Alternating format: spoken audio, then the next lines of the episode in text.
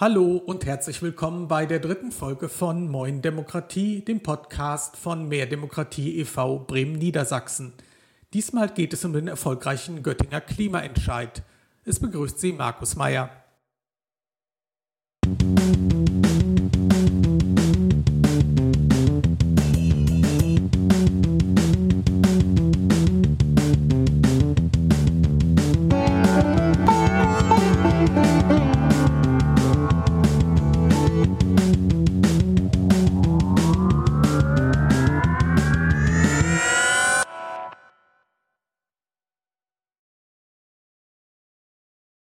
Ein Bürgerbegehren startet man in der Absicht, einen Bürgerentscheid zu erzwingen. Die Bürgerinnen und Bürger sollen am Ende über eine wichtige kommunalpolitische Frage abstimmen. Das ist das Ziel.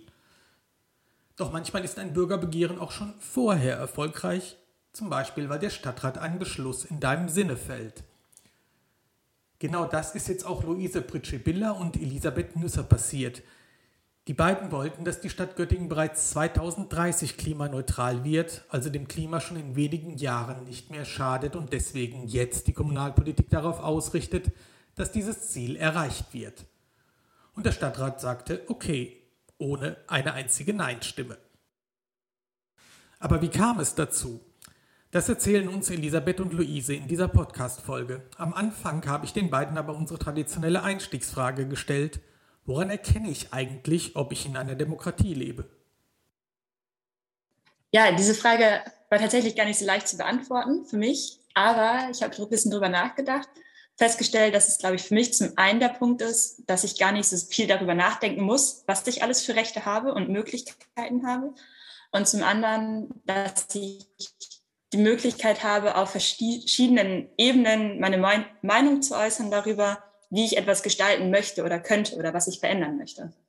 Ich würde das noch ein bisschen dahingegen, dahingegen ergänzen, dass wir halt auch hoffen können, dass das, was wir, wie wir unsere Meinung äußern, dass das auch in die Politik übergenommen, übernommen wird. Also, dass wir Einfluss nehmen können auf die tatsächliche reale Politik. Genau, das ist euch ja gelungen. Am Freitag hat der Göttinger Stadtrat einen Beschluss zur Klimaneutralität gefasst. Göttingen soll bis 2030 klimaneutral werden. Habt ihr damit gerechnet? Kommt auf den Zeitpunkt an, den wir betrachten. Also vor drei Wochen hätten wir nicht damit gerechnet, ähm, dass dieser Beschluss kommt. Ähm, es ist jetzt so, dass ein EU-Förderprogramm ausgeschrieben worden ist. Also das war schon lange klar, dass es kommen wird. 100 Städte sollen klimaneutral gemacht werden bis 2030 und von der EU gefördert werden. Und Göttingen hat von Anfang an gesagt, dass sie sich darauf bewerben wollen, ähm, da, nachdem wir sie quasi darauf gestoßen haben, dass es dieses EU-Förderprogramm gibt. Ähm, und sie haben aber immer gesagt, sie könnten mit einem Beschluss bis 2045 quasi dieses EU-Förderprogramm, also die Bewerbung dafür antreten. Und wir haben immer gesagt, nee, ihr braucht den Beschluss bis 2030. Und jetzt war der Call eben draußen und es stand drin, es braucht einen Beschluss bis 2030 klimaneutral werden zu wollen. Das und sagt die EU dann bis 2030. Genau. Okay. Hm. Und daraufhin haben sie dann eben gesagt, okay, jetzt müssen wir doch einen Beschluss machen. Ähm, und dass es dann nachher so entschieden worden ist am Freitag, war dann nicht mehr so überraschend. Ich glaube, es gab auch in den letzten Monaten immer mal wieder Zeitpunkte, wo wir gedacht haben, okay, jetzt könnten Sie vielleicht diesen Beschluss fassen. Also wir haben auch einen interfraktionellen Antrag eingebracht. Und in den Gesprächen, die wir da vorgeführt haben, hatte ich manchmal das Gefühl, okay, die Gespräche waren so, dass ich glauben könnte, in einer Abstimmung könnten Sie sich tatsächlich für 2030 entscheiden. Haben Sie dann nicht. Ähm, aber es gab zwischendurch auch immer wieder Phasen, in denen, es, in denen ich optimistischer gestimmt war. Dass es jetzt tatsächlich so gekommen ist, hat mich dann Freitag doch auch ein bisschen überrascht. Also positiv überrascht total. Aber bei das der heißt, Stadt wussten wir dann doch irgendwie nie. Das heißt, ihr habt vorher auch mit den Fraktionen im Stadtrat verhandelt. Das habe ich richtig verstanden. Ja, genau. Wir hatten, haben mit jedem, mit, aller, mit allen Parteien, die bei uns im Stadtrat vertreten waren, Gespräche geführt. Zum einen wegen des Antrags, den wir eingebracht haben, der halt genau das Ziel verfolgt, Klimaneutralität bis 2030 und ein ordentliches Monitoring- und Controlling-Programm. Mhm. Und wir haben auch im Nachhinein, nach dem Antrag, noch weiter Gespräche mit ihnen geführt zu den Begehren dann, das wir durchgeführt haben wir sind ja, wie Ellie schon sagte, wir waren immer wieder im Kontakt, haben Briefe an sie geschrieben, haben vor den Kommunalwahlen mit ihnen dann halt über Kommunalpolitik geredet ähm, und haben jetzt auch mit Einzelpersonen nochmal vor dem Rat am Freitag auch telefoniert und nochmal so ein bisschen drüber geredet, dass das auch im Sinne von einer breiten ähm, Zivilbevölkerung wäre. Warum hat der Stadtrat denn letztendlich eure Forderung übernommen? Glaubt ihr, das hat nur zu tun mit den EU-Geldern? Ich meine, das ist ja auch eine grundsätzliche Haltung, dass man eine dieser 100 Städte werden will. Das muss man ja auch erstmal werden wollen. Das ist eine super Frage, die haben wir uns im Vorfeld auch schon gestellt. Also wir können leider darüber nur mutmaßen, weil das halt auch erst am Freitag passiert ist und wir seitdem noch keine Gespräche geführt haben. Also ich glaube, das, wo wir, wozu wir letztlich gekommen sind, ist, dass es schon zu einem Großteil an dem EU-Förderprogramm liegt. Also ich kann mir vorstellen, dass bei manchen Ratsabgeordneten der Gedanke im Hintergrund steht, okay, wenn wir diesen Beschluss fassen, dann ist das Bürgerinnenbegehren damit quasi erledigt. Bei anderen wiederum genau das Gegenteil, dass sie gesagt haben, trotz dieses Beschlusses wird es zu einem Entscheid kommen müssen. Also ich glaube, da werden einfach noch weitere Gespräche zeigen müssen, was jetzt tatsächlich da in den Köpfen vorgegangen ist. Ja, und ich glaube, also man muss auch sagen, dieser EU-Förderprogramm kam tatsächlich auch ein starker Druck aus der Zivilgesellschaft. Also ähm, wir haben das in Gesprächen halt mal angeführt, dass es dieses EU-Förderprogramm gab. Dadurch sind sie dann darauf gestoßen. Es gab einen Antrag vom Klimaschutzbeirat, den wir hier in der Stadt haben, der halt beantragt hat, sich dafür zu bewerben. Das heißt, es kam tatsächlich auch diese Idee, sich da zu bewerben, würde ich mal sagen, gar nicht komplett aus dem Stadtrat selbst, sondern auch von außen. Und ähm, ich weiß nicht, ob das Verlockende daran die 2030 oder nicht eher das viele Geld ist. Ähm, ich würde mal eher auf Letzteres tippen, dass man halt gesagt hat, okay, damit können wir tatsächlich effektiv richtig viel an Klimaschutz schaffen. Ihr habt eigentlich mit eurem Bürgerbegehren intendiert, einen Bürgerentscheid zu initiieren. Das heißt, die Wahlberechtigten vor Ort sollen selber entscheiden. Jetzt haben nur die Politikerinnen und Politiker entschieden. Tut euch das ein bisschen weh? Tatsächlich gar nicht. Es, es, schwankte in den letzten Monaten auch stark, ob wir einen Bürgerentscheid wollten oder nicht. Nachdem wir das gerne in, dem, in der Pandemie durchführen mussten, waren wir, glaube ich, sehr erleichtert, dass es jetzt zu einem Beschluss kommen, gekommen ist, ohne dass wir jetzt nochmal 20.000 BürgerInnen zur Wahl bringen müssen. Vor allem, weil es jetzt ja ist, dass wir auf die Straße gehen würden und sagen würden, die Stadt hat zwar einen Beschluss gefasst, wir müssen einen Entscheid durchführen mit genau der gleichen Forderung. Also ich glaube, jetzt nochmal BürgerInnen zu motivieren, wählen zu gehen, ist unfassbar schwierig geworden, dadurch, dass es jetzt diesen Beschluss gibt. Von daher sind wir, glaube ich, gerade alle sehr erleichtert. Ist das denn ja, hundertprozentiger Erfolg oder eher 90-prozentiger? Ich glaube, wenn wir es mit dem Antrag vergleichen, ist es so ein 75-prozentiger Erfolg, weil in dem Antrag noch wesentlich mehr gefordert wurde. Das hatte ich eben gerade schon ein bisschen angerissen mit dem Monitoring and Controlling Programm. Mhm. Wenn man es mit dem Begehren vergleicht, dadurch, dass wir halt so große Probleme hatten, da irgendwas Konkretes zu formulieren, was weit genug fasst, dass wir alle Sektoren umfassen, ist es schon mindestens 90-prozentiger Erfolg, wenn nicht sogar mehr.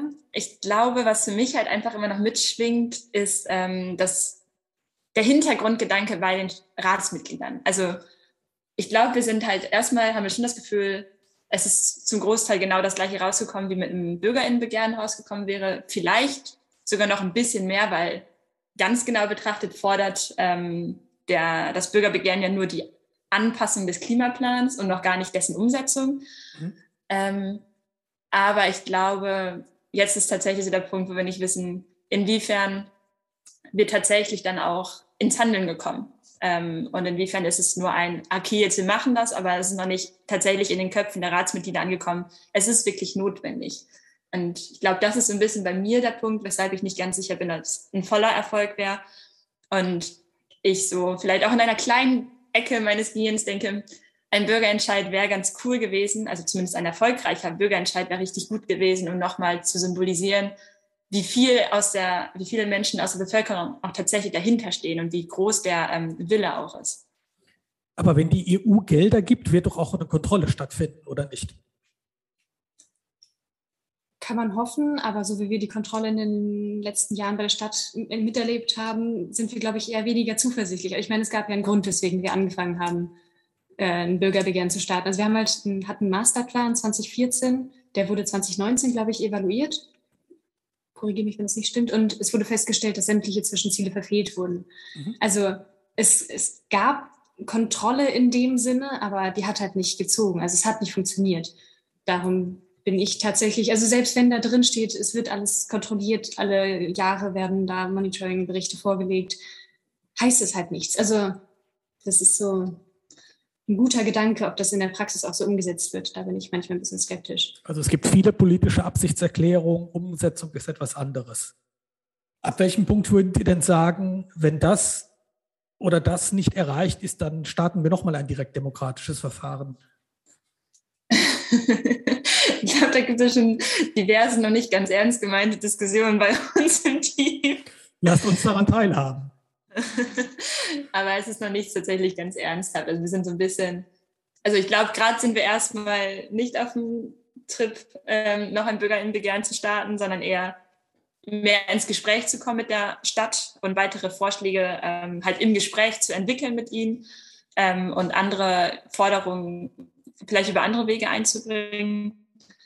Aber was schon mal im Gespräch war, war tatsächlich so etwas ähnliches, ein, Ratsentsch äh, ein Radentscheid. Ähm, aber da müssen wir sagen, also so Rad mit nicht, D, sind wir also Fahrradentscheid. Genau, mit D. Genau, genau, genau. Ähm, aber ansonsten wird, glaube ich, gerade eher dabei, dass wir sagen, erstmal eine kurze Pause ähm, und versuchen nochmal auf andere Wege über Gespräche ähm, bestimmte Maßnahmen vielleicht einzubringen in den Stadtrat. Gut, wieso habt ihr eigentlich ein Bürgerbegehren gestartet? Warum habt ihr keine Demo organisiert, keine Partei gegründet, kein stilles Lobbying betrieben, keinen Einwohnerantrag gestellt? Das sind alles gute Fragen. Ich glaube, wir haben vieles davon trotzdem gemacht. Also Demos haben wir auch organisiert. Eine Partei, warum wir keine Partei gegründet haben, ist ziemlich einfach zu beantworten für uns, weil wir weil für uns ganz klar ist, Klimaschutz ist kein Parteiprogramm. Mhm. Es muss parteiübergreifend bleiben. Wir wollen Gespräche mit allen Parteien führen und wenn wir dann eine Partei sind, dann wollen eventuell manche Parteien nicht mehr mit uns sprechen. Das war ein Punkt, den wir uns von Anfang an nicht verbauen wollten. Einen Einwohnerantrag haben wir tatsächlich hauptsächlich deshalb nicht gemacht, weil es zu spät war, dass wir davon Bescheid bekommen haben. Also wir hatten das Begehren schon geplant, dann wurde uns erzählt, man könnte es auch einfacher über einen Einwohnerantrag machen. Und dann waren wir aber schon so tief in dem Gedanken drin, wir machen Begehren, dass es dann auch irgendwie ich glaube, zu viel Aufwand wäre, da nochmal umzuschwenken. Wo kommen wir eigentlich her? Wir sind halt über German Zero ja auch überhaupt auf diese ganze Idee gestoßen, das zu machen. Und da war, ähm, also das hat sich natürlich inzwischen auch gewandelt, aber so der erste Gedanke von German Zero war halt, diese ganzen Klimaentscheide zu machen mit Hilfe eines Bürgerinnenbegehrens. Ähm, das heißt, da waren wir quasi von Anfang an auf dieser Linie auch drauf. Und warum es uns überzeugt hatte, war dann, dass es einfach, ähm, wenn es durchgeht, eine politische Verbindlichkeit einfach hat. Das heißt, es ist nicht so, ähm, es ist kein bloßes Versprechen, sondern die Stadt muss sich dann auch wirklich dran setzen, es zu machen. Man hat eine hohe, hohe Öffentlichkeitsarbeit, ähm, allein dadurch, dass man auf die Straße gehen muss und mit Menschen sprechen muss.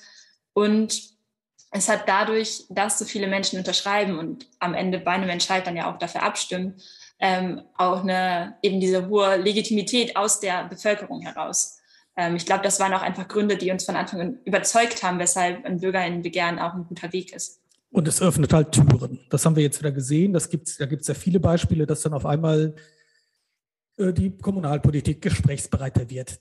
Aus eurer Erfahrung, was muss man bei einem Bürgerbegehren unbedingt beachten? Viel, viel Vorbereitungsarbeit. Einfach sein Bürgerinnenbegehren zu starten, ist, glaube ich, nicht möglich. Also wir saßen, glaube ich, drei Monate daran, eine Frage zu formulieren weil die Fragestellung unfassbar wichtig ist. Die muss konkret genug sein, also eine konkrete Sachfrage eigentlich. Also so ist das Bürgerinnenbegehren konzipiert. Eigentlich muss sie halt eine konkrete Sachfrage ähm, zur Abstimmung stellen. Und da muss sie am besten auch noch so formuliert sein, dass das, was wir tatsächlich wollen, auch darin enthalten ist. Also wir hatten, das, wir hatten einfach das große Problem, dass wir, ein, dass wir Klimaneutralität fordern, dass halt um alle Sektoren sich dreht oder in allen Sektoren beantwortet werden muss oder behandelt werden muss. Und das in eine konkrete Frage zu stellen, ist unfassbar schwierig. Also ich würde sagen, Vorbereitungsarbeit ist das A und O bei einem Bürgerinnenbegehren. Das unterschätzt man auch mhm. sehr, wie lange es dann doch dauert, ähm, loszustarten. Und dann hat man endlich die Frage und dann muss man sich noch überlegen, wie sieht überhaupt so eine Unterschriftenliste aus? Ähm, dass das auch nochmal alles formal korrekt sein muss. Wichtig war auch tatsächlich die Kommunikation mit der Stadt, mhm. ähm, halt, die auch für diesen ganzen Prozess sehr wichtig war, um zu wissen, okay, was gab es für Beschlüsse eigentlich schon in dieser Stadt? Gab es überhaupt schon mal BürgerInnenbegehren, Entscheide und wie sind die abgelaufen?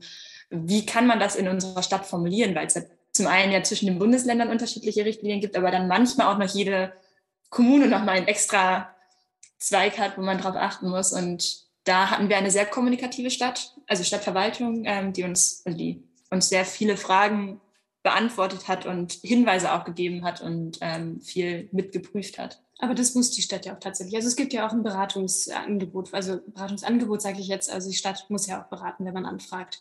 Und also es, ich fand es tatsächlich ganz, ganz spannend, weil es in Göttingen noch nie einen Bürgerentscheid gab und auch, glaube ich, in der Stadt in der Stadt Göttingen, also nicht im Landkreis, sondern in der Stadt Göttingen, glaube ich, auch noch kein Begehren. Ihr habt gerade schon gesagt, ihr habt, mit, habt euch von German Zero zumindest inspirieren lassen. Ihr habt euch von Mehr Demokratie ein wenig beraten lassen. Also ihr habt nicht im luftleeren Raum agiert. Wie wichtig sind solche Partner?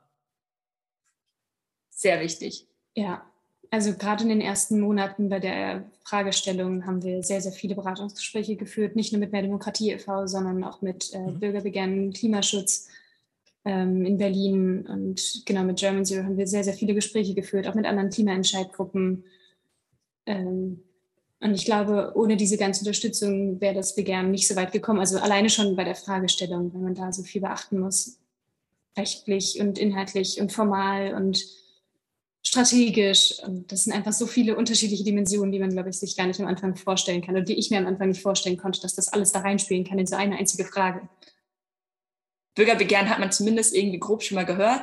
Aber gerade wenn man da noch gar keine Erfahrung eigentlich mit hat, ist es super wichtig, sich da ähm, Expertenmeinung dazu zu holen. Ja. Das zeigt auch wieder einmal mehr, direkte Demokratie ist ein großes Lernprogramm. Also Politikerinnen Fall. und Politiker, die sich fragen, die Angst vor direkter Demokratie haben, sollten sich überlegen, ob es nicht günstig ist, dass die Menschen dann tatsächlich etwas über Politik erfahren und häufig dann auch mal Verständnis dafür kriegen, ähm, wie komplex Politik ist. Habt ihr da auch ein bisschen was dazu gelernt? Ist Politik tatsächlich ein bisschen komplexer, als ihr das vorher vermutet hattet? Es ist auf jeden Fall ein größeres Verständnis für die ähm, EntscheidungsträgerInnen ähm, hervorgekommen, das würde ich schon sagen. Also allein zu sehen, also allein mal in so eine Ausschusssitzung zu gehen, in so eine Ratssitzung zu gehen, so eine Verwaltung zu versuchen zu durchdringen, was passiert da eigentlich, welche Hebe müssen irgendwie gesetzt werden, was greift ineinander und dass auch die Ratsmitglieder selbst eigentlich nur ehrenamtlich aktiv sind und in, zu allen möglichen Dingen Entscheidungen treffen müssen. Ähm, da kann man zwar dann in manchen Bereichen noch so viel auf sie schimpfen und sagen, warum machen sie hier mal nichts, aber im Grunde habe ich da schon sehr großen Respekt gewonnen.